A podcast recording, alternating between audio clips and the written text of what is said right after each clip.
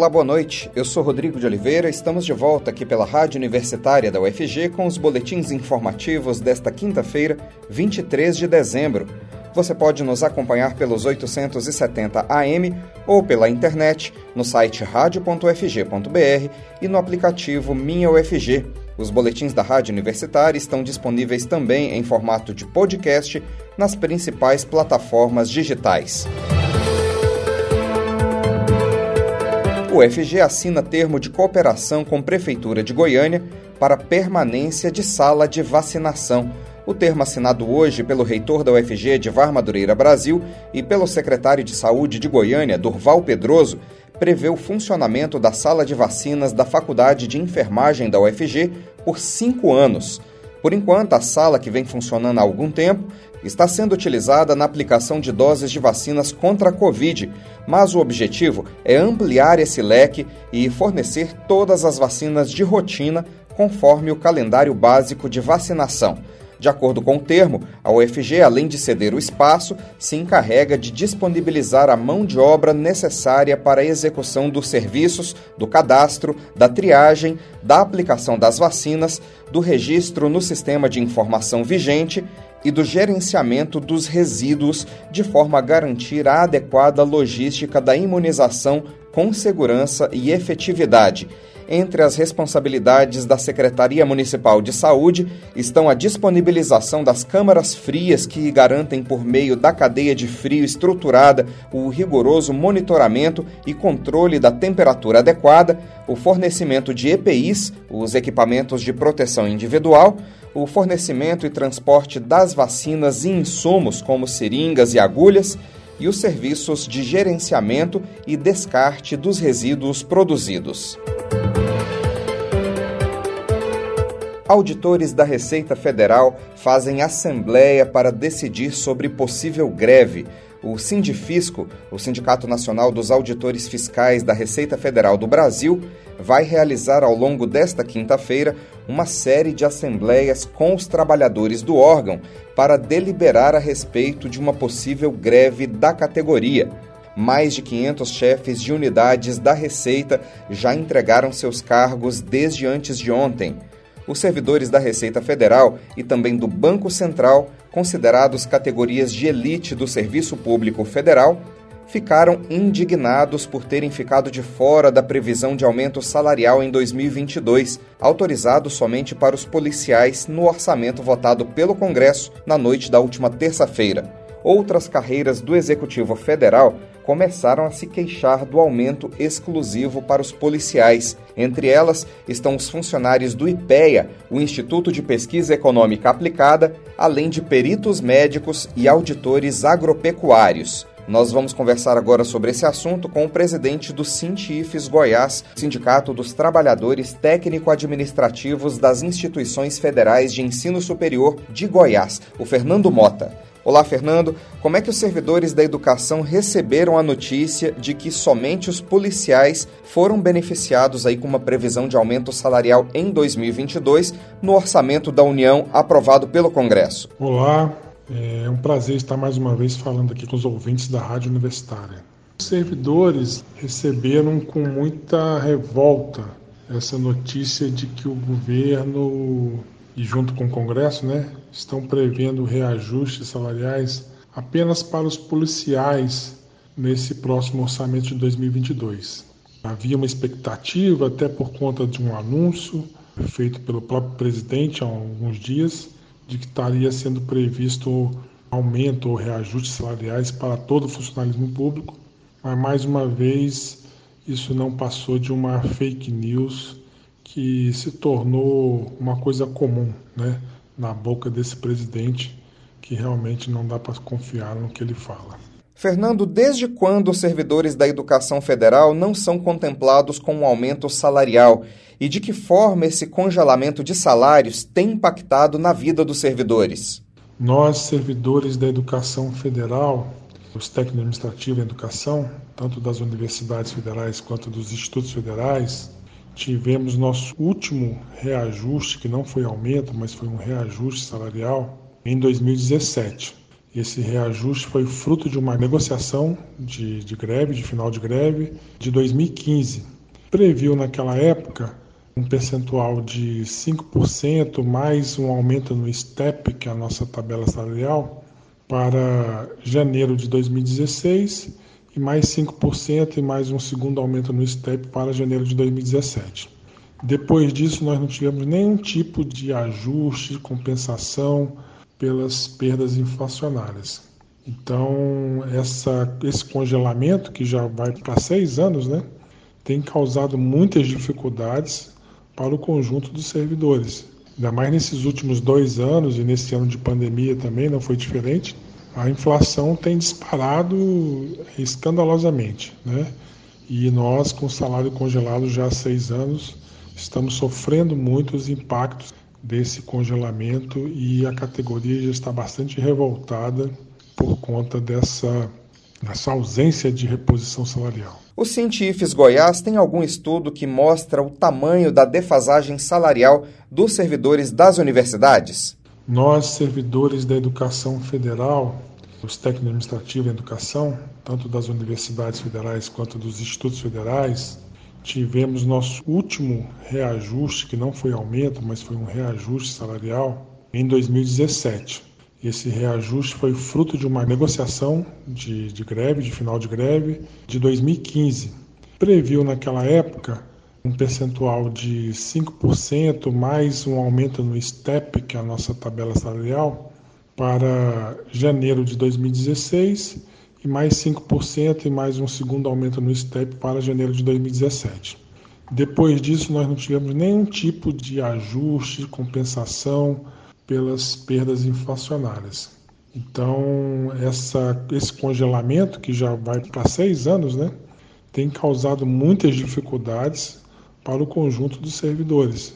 Ainda mais nesses últimos dois anos e nesse ano de pandemia também não foi diferente a inflação tem disparado escandalosamente, né? E nós, com salário congelado já há seis anos, estamos sofrendo muito os impactos desse congelamento e a categoria já está bastante revoltada por conta dessa, dessa ausência de reposição salarial. É, 2022 é um ano eleitoral, né? O presidente Jair Bolsonaro chegou a dizer que daria aumento a todos os servidores federais mas não há previsão ou espaço para isso no orçamento. 2022 pode ser um bom ano para brigar por aumento ou não há mesa de negociação aberta com esse governo?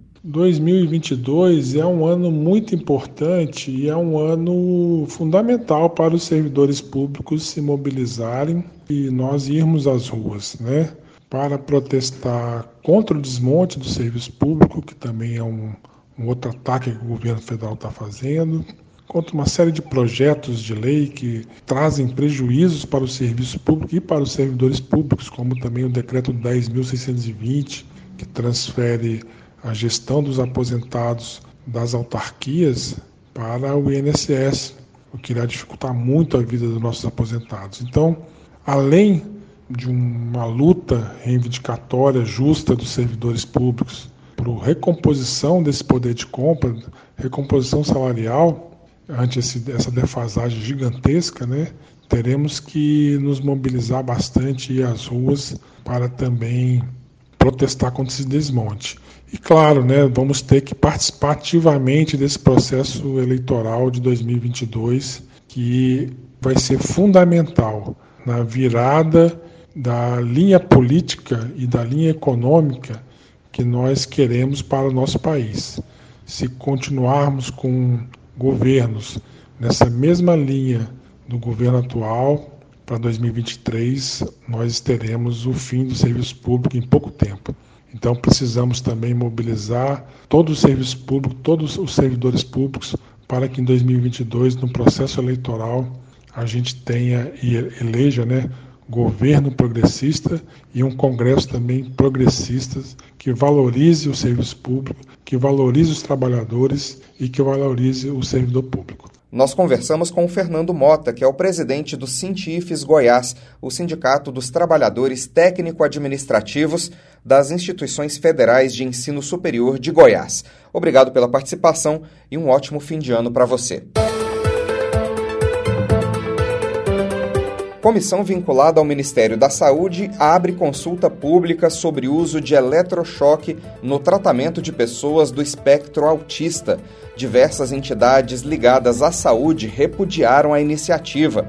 O Conselho de Psicologia de Goiás explica que o recurso é arcaico e viola os direitos humanos. A jornalista Maria Cristina Furtado traz mais informações sobre esse assunto para a gente. A Comissão Nacional de Incorporação de Tecnologias no Sistema Único de Saúde, Conitec SUS, lançou uma consulta pública sobre o tratamento com eletrochoques em pacientes do espectro autista. O órgão, vinculado ao Ministério da Saúde, abriu a sondagem neste mês e indicou sua recomendação favorável ao procedimento. A Conitec defende o uso de eletroconvulsoterapia para tratar comportamentos agressivos de pacientes do espectro autista no Brasil. O método usa uma corrente elétrica a fim de produzir uma convulsão generalizada, a fim de controlar o comportamento do paciente. Mas, segundo as entidades da área de saúde, além de arcaico, o uso desse tipo de procedimento viola a Convenção dos Direitos Humanos e é considerado como tortura pela Organização das Nações Unidas, ONU.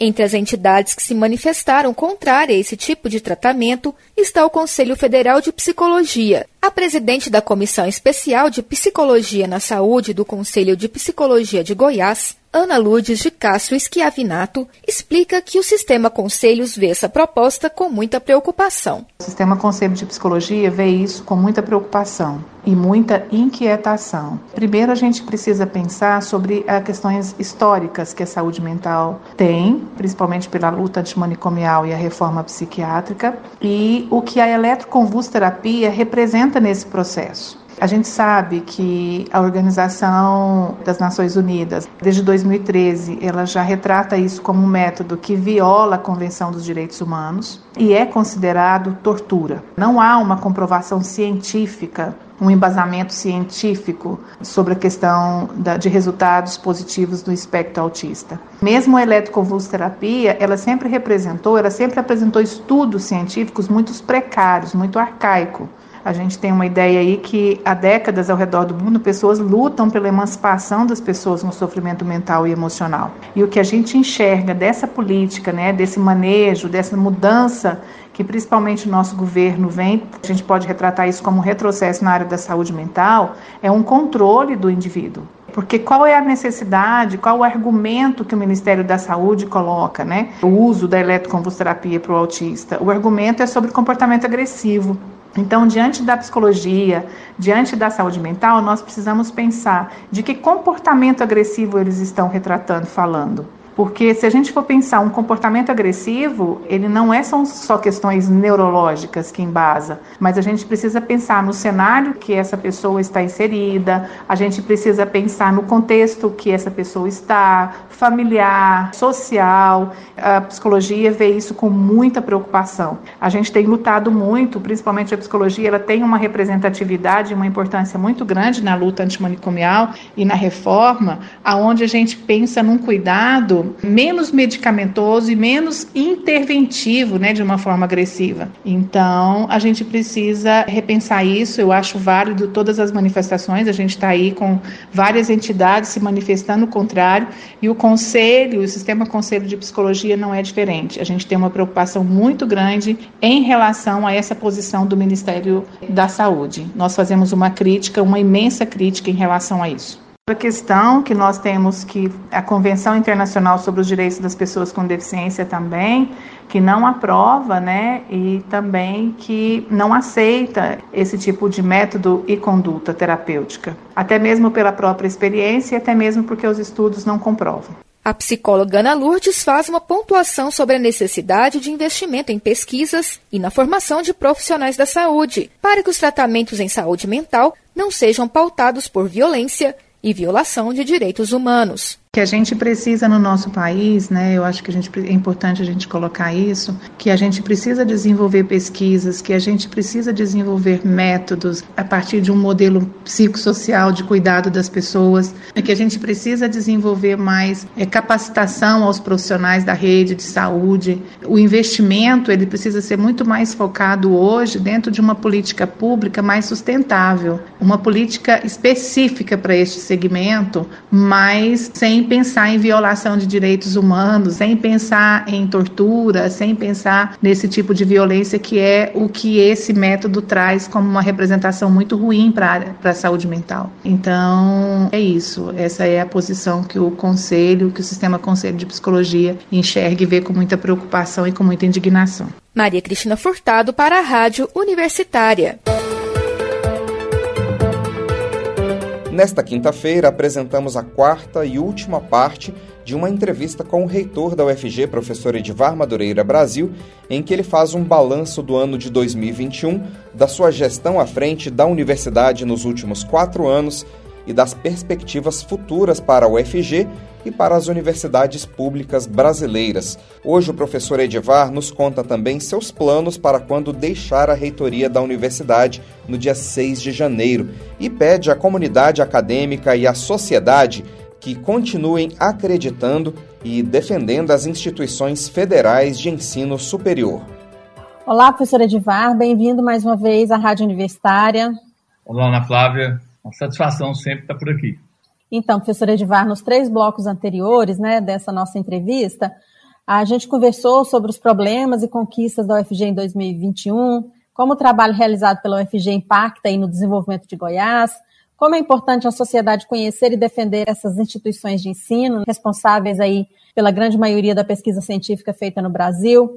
Falamos também um pouco sobre o futuro dessas instituições, sobre amigos e inimigos né, das instituições federais de ensino superior.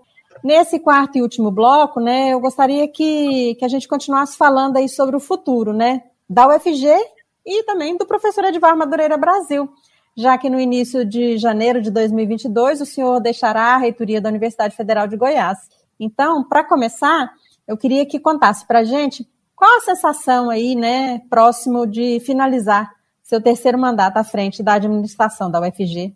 Bom, a sensação, Ana Flávia, é, é um misto aí de, de satisfação né, por ver o tamanho da, da Universidade Federal de Goiás, uma universidade cada dia mais essencial ao povo goiano, uma, uma universidade cada dia mais inserida na sociedade, atenta às desigualdades e trabalhando para corrigir essas assimetrias, uma universidade que também se destaca internacionalmente com suas pesquisas de, de altíssimo nível e em parcerias com os principais institutos e universidades de pesquisa do mundo. Então, uma universidade plena, madura, é, influente, relevante socialmente e de excelência em tudo aquilo que faz. Então, é um misto de satisfação, mas também uma pontinha de frustração quando a gente percebe que, em que pese toda a sociedade brasileira ter reconhecido o papel das universidades federais, a gente ainda convive né, com iniciativas né, de desqualificação da universidade, é, tanto na sociedade quanto por determinados segmentos do governo federal que insistem em tentar desqualificar. Então é muito triste a gente ver no nosso país que ainda tem gente que nega a ciência, né? Tem gente que é, nega o papel das universidades, seja na excelência de formação de pessoas, na, na produção de conhecimentos novos, essenciais, né? Eu não tenho dúvida de que as universidades irão avançar, né? pela qualidade, pela excelência. Nós iremos vencer essa batalha da comunicação aí. Professor, nos últimos 15 anos, o senhor administrou aí a instituição em cenários políticos bem diferentes, né? para a educação e para o país de maneira geral. Sem dúvida, esse último período, agora, esses últimos quatro anos, foram os mais difíceis. Mas a gente pode dizer que a gente continua avançando. A gente perdeu alguma coisa nesse período? Perdemos. Perdemos algumas conquistas, principalmente no que diz respeito à autonomia universitária, né? Tivemos em, alguns, em algumas universidades tensionamentos, né? Onde esses tensionamentos aconteceram, o resultado é desastroso, né, Flávia? Infelizmente. Algumas universidades hoje que estão sendo administradas por pessoas sem o respaldo da, da comunidade universitária, é, as universidades estão pagando um preço altíssimo, né? Então isso não deixa de ser um retrocesso para as universidades, situações que ocorreram aí pelo Brasil, não foram na maioria, mas em uma universidade que isso aconteça é um pedaço do sistema que, que não anda né, na mesma velocidade do restante. E isso é muito grave e o impacto local é, é, é muito grande. E é claro que a gente poderia ter feito muito mais né, se o Brasil tivesse feito a opção pela ciência. Não só agora durante a pandemia, mas nos últimos anos. Quando a gente olha os recursos aplicados em educação, ciência e tecnologia nos últimos sete anos, a gente vê uma curva absolutamente descendente, num cenário em que a demanda por recurso é ascendente, porque cada vez mais pessoas qualificadas, programas de pós-graduação de mais alto nível, possibilidade de resolução de, de, de, problemas por parte da universidade com muito mais facilidade de, disso acontecer e o recurso diminuindo. Com esse nível de investimento, é inevitável que o desestímulo apareça. E ele aparece primeiro naquilo que representa o futuro, nos estudantes de graduação que sem assistência estudantil, sem bolsa, sem estímulo, deixam de fazer curso superior. Depois ele aparece na pós-graduação, que aqueles estudantes que terminam a graduação e na ausência de perspectiva sequer de uma bolsa para ele se manter no programa de pós-graduação, ele deixa a pós-graduação. E aí nós estamos falando de fugas de cérebro também. Fuga de cérebro daquele aluno do ensino médio que não termina o ensino médio, daquele que já está na graduação que não termina a graduação, daquele que termina a graduação e não vai para a pós-graduação, daquele que está na pós-graduação e abandona a pós-graduação pelas mesmas razões, chegando aos professores que começam a ser convidados né, para projetos no exterior e começam a deixar. E aí a gente perde gente também completamente formado. Né? Eu acredito assim que há tempo de conter essa perda de cérebro, mas o nosso tempo está acabando. Professor, a sua sucessora, né, a professora Sandra Mara Matias Chaves, que ganhou aí a, a, consulta interna dentro da universidade, é a primeira da lista, deve ser indicada pelo Ministério da Educação, deve ser indicada pelo governo federal para assumir a reitoria da Universidade Federal no dia 6 de, de janeiro, né? Quais seriam aí os principais desafios que aguardam essa futura dirigente da UFG? O primeiro grande desafio é a questão orçamentária. Há uma perspectiva né, de um financiamento um pouco melhor, mas para mim o primeiro grande desafio é esse. Outro grande desafio, e esse de, de natureza estratégica e estruturante, é como iremos lidar com a nova realidade pós-pandemia. Como que nós iremos estruturar a nossa graduação, a nossa pós-graduação, o trabalho na universidade, porque as mudanças que fomos obrigados a fazer em função da, da pandemia, elas irão permanecer, Ana Flávia. Não nos iludamos né, que vai voltar tudo como era antes da pandemia. Nós temos uma nova realidade, o estudante gostou das atividades remotas, o professor gostou. Para a universidade é importante que a gente tenha, isso vai ter impacto na evasão, vai ter impactos na qualidade de vida das pessoas e como a gente tirar o melhor disso, utilizando isso como uma possibilidade até de expansão, por que não? Da, da oferta da graduação, da pós-graduação. Então, acho que o grande debate que a universidade vai se inserir já no primeiro semestre é como lidar com a formação, as atividades híbridas, as atividades remotas no seu dia a dia. E aí eu acrescento um outro desafio, né, que é, junto desse, dessa mudança na, na graduação, é, na universidade inteira, mas especial na graduação, como a gente dinamizar mais. Nós temos cada vez mais estudantes que lidam com a vida, com o dia a dia, de formas diferentes, né? Motivados pela tecnologia, por muitas coisas. Então, inserir mais metodologias ativas no nosso ensino de, de graduação, lembrando que a graduação é a base de tudo que a universidade faz, né? Então a graduação precisa passar por um processo de reflexão que não é só incorporar as atividades remotas ou a educação à distância no, no dia a dia da universidade. É muito mais do que isso, é mais profundo do que isso, né? É como tornar o ensino mais instigante. Para além disso, continuar trabalhando fortemente na integração com a sociedade, porque só a sociedade é que pode nos defender, independentemente de, de governos, de... E eu acredito muito numa coisa, Ana Flávia, que eu vou sugerir para a professora Sandra Mara fortemente. Aliás, uma não, duas coisas, né?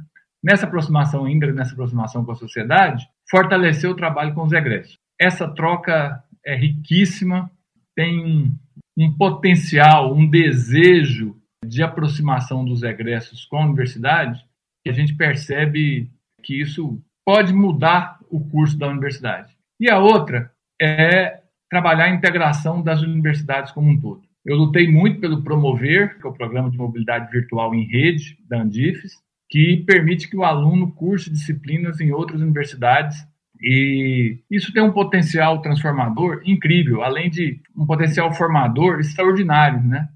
E o potencial que isso tem de integração de país, né? Eu sou entusiasta daquele conceito utópico que de vez em quando eu falo nele, que é a Universidade Federal do Brasil. A gente não pode, isso está na nossa mão, né? Basta a gente tomar uma decisão de integrar essas instituições, nós vamos ter uma máquina de transformar esse país. Nós temos uma potência nas mãos incrível. Eu acho que esse é um, é um desafio para a próxima gestão investir nisso. Professor Edvar, e os seus planos pessoais, né? Pode deixar o cargo de reitor aí da universidade. Muitos anos trabalhando em prol da Universidade Federal de Goiás. E agora? Bom, Ana Flávia, é, ainda não parei para pensar nisso, não. Só tenho certeza de uma coisa. Eu não tenho nem tempo para aposentar e muito menos vontade. Então, eu quero continuar trabalhando. É, e eu quero usar o que eu conquistei nesse período todo aí de, de gestão, né? São 26 anos, de alguma forma, envolvido com a, com a gestão. O que a gente ganha nesse, nessa trajetória? Ganha experiência, ganha um pouco de conhecimento, ganha muito relacionamento e a gente carrega como resultado de tudo isso e de um trabalho de equipe, né? Porque os resultados a gente só consegue colher se a gente trabalhar em equipe, a gente carrega um elemento que é fundamental para qualquer coisa que a gente for fazer na vida, que é a credibilidade. Então, isso aí tem que ser colocado a serviço de alguma coisa, né? Não dá para falar assim, ó, acabou e agora vou voltar exclusivamente para dar as minhas aulas. E isso não é pouco, né? E motivar estudantes, é, isso, isso por si só já é uma coisa extraordinária. Agora, com o que eu acumulei de conhecimento, de relacionamento, eu posso fazer mais alguma coisa? Bom, quem vai dizer isso são as pessoas, né?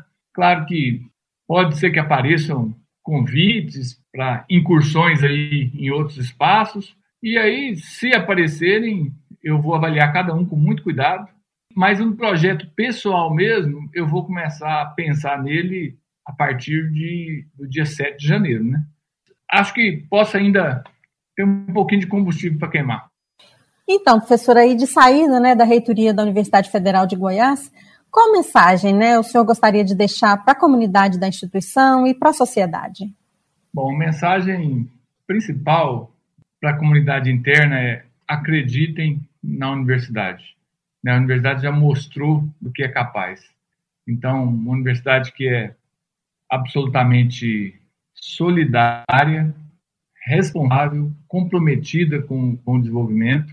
Então, a minha mensagem é que, para que as pessoas não desistam é, e não se, não se deixem contaminar pelas adversidades, porque se a gente olha a trajetória, a universidade está indo à frente. Às vezes não está indo na velocidade que a gente gostaria que fosse, mas está indo à frente, está mudando a vida das pessoas e mudando a, a sociedade.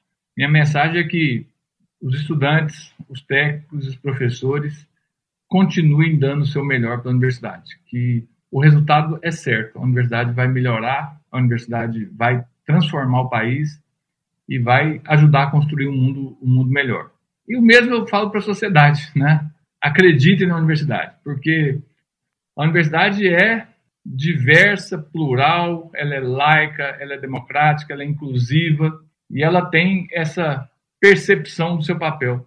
Talvez seja a instituição mais importante na organização da sociedade, justamente porque ela combina isso tudo com a liberdade das pessoas que estão aqui de pensarem, de proferirem aquilo que pensam, de construírem o conhecimento sem amarras, sem censura, sem patrulhamento.